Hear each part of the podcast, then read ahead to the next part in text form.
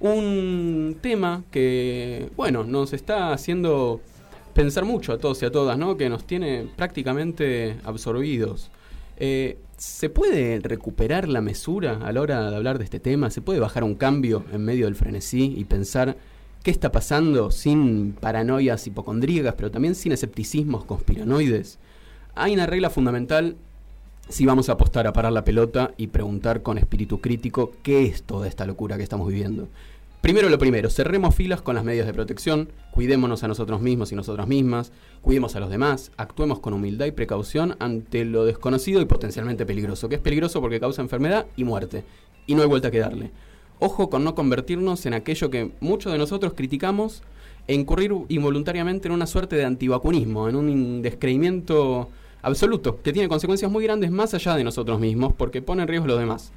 Dicho esto, es increíble lo que está pasando, ¿no? Es como si nos hubiésemos sumergido en una película de Hollywood y la estuviéramos viviendo en carne viva.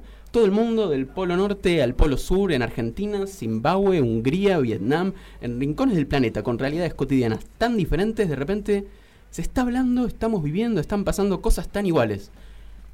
Ahora bien, ¿estamos ante el avance irrefrenado de una enfermedad de efectos impredecibles sobre la salud pública si no se la controla con todos los medios que hay a disposición, tal como nos lo dicen los organismos internacionales, los medios, los gobiernos, los expertos sobre todo?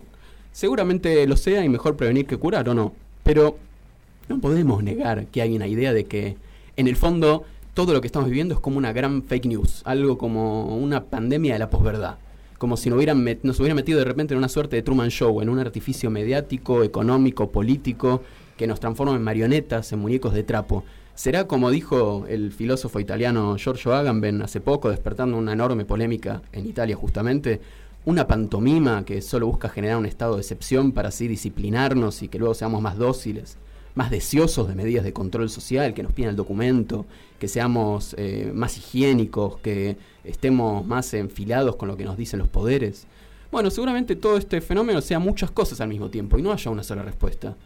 ¿Deja en un segundo plano al brote de sarampión, a los miles de casos de dengue, al millón y medio de enfermos de mal de Chagas que tenemos en Argentina? Sí, lo hace. ¿Tiene una tasa de mortalidad del 15% en mayores de 80 años? Siendo que a diferencia de la gripe común para esta enfermedad no hay vacuna, sí, también es cierto. ¿Puede llegar a generar ganancias millonarias a la industria farmacéutica? Y sí, seguramente lo haga. ¿Es capaz de desbordar el sistema de salud si no se toman medidas extremas? Tranquilamente podría. ¿Alimenta la xenofobia y el individualismo? Es probable. ¿Viene matando a miles en todo el mundo? Sí, y lo va a seguir haciendo.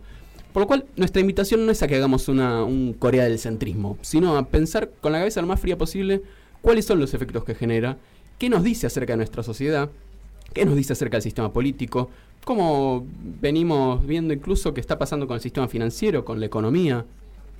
Sí, ahí tal vez algunos datos que hay que poner sobre la mesa es, bueno, cuando pase la, la pandemia, cuando pase la crisis sanitaria, viene también una crisis económica. Y es parte del debate que ya se está dando en países como Italia, España, Estados Unidos, es, bueno, ¿cómo afrontamos la crisis económica que se viene? En principio es volcando millones y millones de dólares o de euros al sistema. Al sistema, ¿de, qué hablamos cuando hablamos del sistema? Es eh, subsidiar contrataciones laborales, eh, financiar a pequeñas y medianas empresas para que no quiebre, etcétera, etcétera. Es decir, poner plata sobre la mesa para que la crisis eh, sanitaria no se, no se transforme en una recesión global, que por estas horas, sin lugar a dudas, es el, es el gran desafío y el gran problema. Sí, una de las preguntas que yo me hacía todo el tiempo era quién gana y quién pierde, ¿no? Pensando, por ejemplo, en todas estas suspensiones masivas de eventos. Sin ir más lejos, por poner un caso pequeño y, y local pero cercano, Lula Palusa. ¿No? Había un lugar contratado, había bandas de música que iban a venir, había cuentapropistas que iban a ir a vender empanadas a la puerta de Lulapalooza, había alguien que iba a hacer las redes sociales de Lulapalooza, que seguramente no era ningún millonario ni nada. Todos esos pierden, no tengo ni idea, pero me queda la pregunta flotando todo el tiempo, ¿cómo se distribuyen esas pérdidas? ¿Cómo se socializan o no? ¿Qué sucede con todo eso? No sé qué piensan. Bueno, uno de, la, de las me acuerdo de algunas de las reflexiones que se dieron hace algunos años cuando fueron otras crisis similares, tal vez de menor envergadura, era, bueno, todos ahora, a, partir de ahora, cuando termine la crisis sanitaria, vamos a ser un poco más pobres. Está bien, eso es cierto. El problema es que en determinados países lo que va a suceder indefectiblemente es que los pobres van a ser más pobres. más allá de que todos seamos un poco más pobres. Es decir, seguramente va a aumentar la tasa de pobreza, seguramente va a, aumentar la tasa de, desocupación. Piensen, sin ir más lejos, el sector este, de los aviones, de la industria aérea, un montón de empresas ahora, a, causa de las restricciones, seguramente o entren en quiebra, por lo menos tengan la intención, la pulsión de despedir o suspender trabajadores.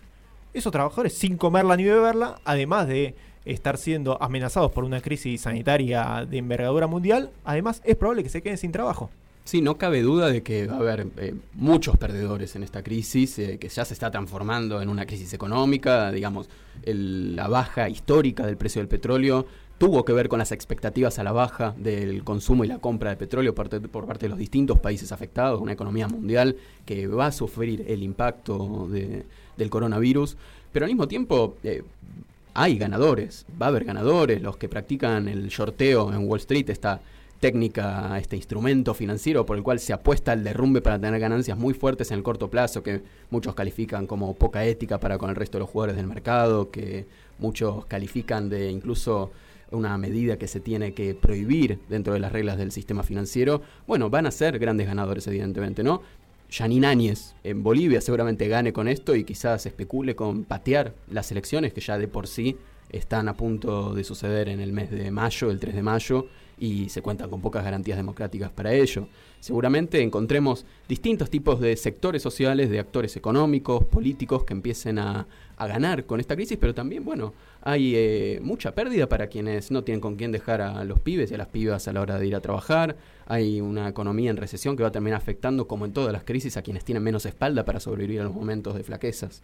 China, que supuestamente ya superó un poco, por lo menos la parte más grave de la curva de infectados, ya dijo que las previsiones de crecimiento para 2020, que van a estar en el orden del 7 u 8%, ahora las recorta a expectativa de crecimiento del 4%. China, digamos, que es una locomotora mundial.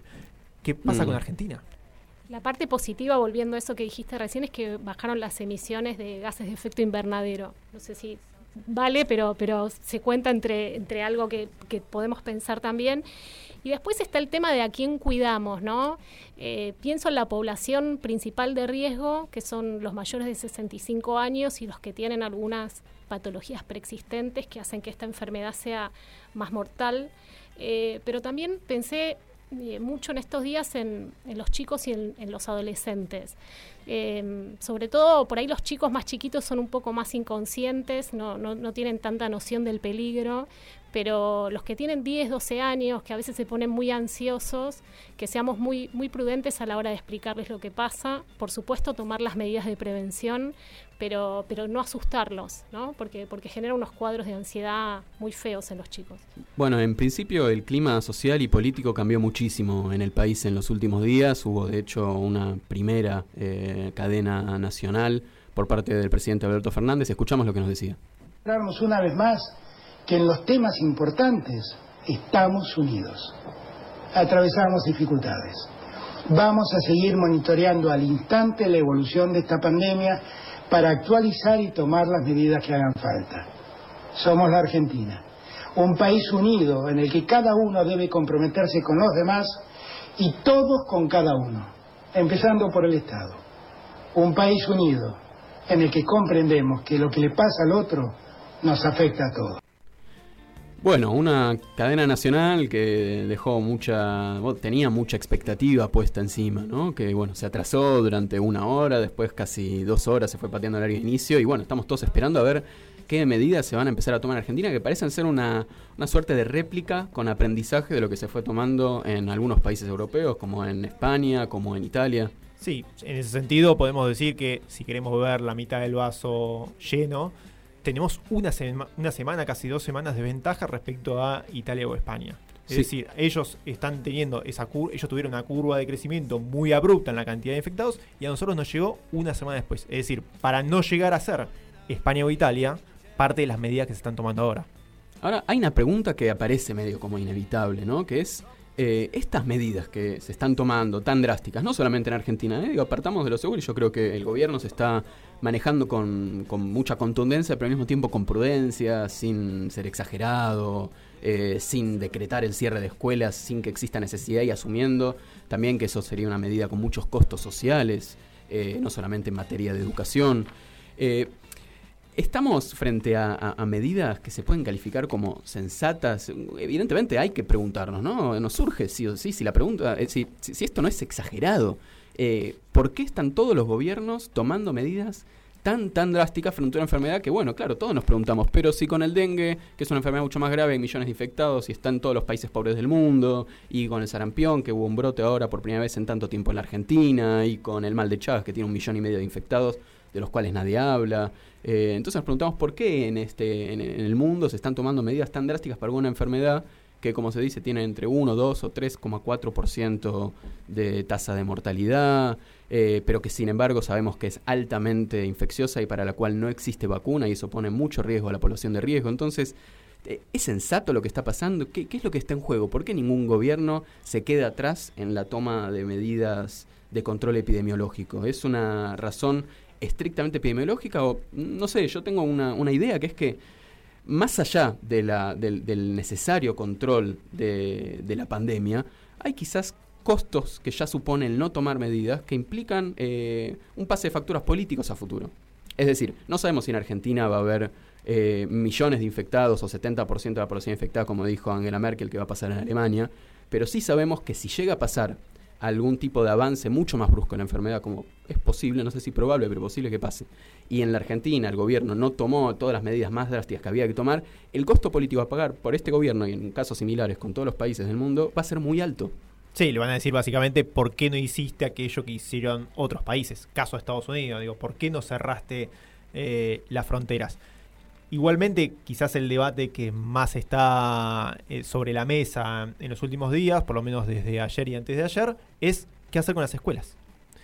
En ese sentido, lo que sí puede argumentar el gobierno es que ha llamado y ha convocado y ha consultado a la gente que supuestamente sabe. Es decir, hay casi como una especie de comité de crisis que se reúne a diario en Casa Rosada para decir, che, ¿qué hacemos? ¿Cerramos las escuelas? ¿No las cerramos? La última información indica que, eh, según una resolución de ayer del Ministerio de Educación, se van a cerrar aquellos establecimientos donde aparezca por lo menos un caso confirmado.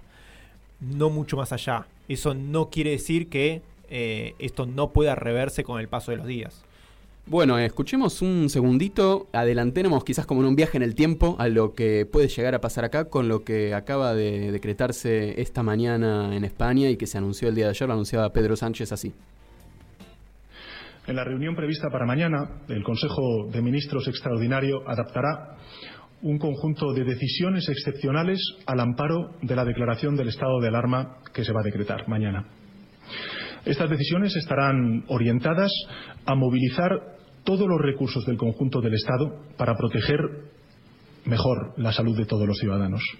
Recursos eh, económicos, recursos sanitarios, tanto públicos como privados, tanto civiles como también militares, para la protección de todos los ciudadanos, en particular de los que resulten más vulnerables frente al virus por su edad o por otros procedimientos previos. Y también para responder a la emergencia social y económica con la máxima agilidad y contundencia. Eh, efectivamente, contundente la medida. Eh, se salió ya publicado en el Boletín Oficial del Estado en España que todos los movimientos no esenciales ya están estrictamente prohibidos. Es decir, ya no puedes salir a la calle a paviar, no puedes salir a tomar, bueno, no mate en España, pero no puedes salir a, tomar una caña, no puedes salir a la plaza a andar en bicicleta. Simplemente ir al trabajo eh, y volver a tu casa, ir al supermercado a comprar insumos esenciales y volver a tu casa, ir al médico y volver a tu casa. Eh, me puse a leer un libro esta semana eh, alusivo, se llama Pandemias, todo lo que necesitas saber, de Peter Doherty, que es un, eh, ay, no sé qué, estudió él, pero ganó el Premio Nobel de Medicina y Fisiología en el 96, es australiano. el libro es de 2013, sin embargo es súper actual, es muy de divulgación, explica cosas como diferencias entre un virus y una bacteria, qué es un patógeno y demás quería cerrar con una frase del libro que me pareció eh, que puede eh, despertarnos muchas reflexiones. más allá de cultivar ciertas prácticas prudentes, tales como vacunar a nuestros hijos contra las infecciones más habituales de la infancia e inculcar rutinas hogareñas que destaquen la importancia de lavarse las manos, entre otras cosas, lo mejor que podemos hacer es apoyar el régimen tributario e impositivo que financia los sistemas de salud pública, las investigaciones e-, en epidemiología y en biomedicina, la infraestructura sanitaria y policía, entre otros. O sea, creo que una cosa que nos puede quedar de todo esto que está sucediendo, que está pasando y no, no, no tenemos demasiadas conclusiones claras todavía, pero es apoyar el rol del Estado.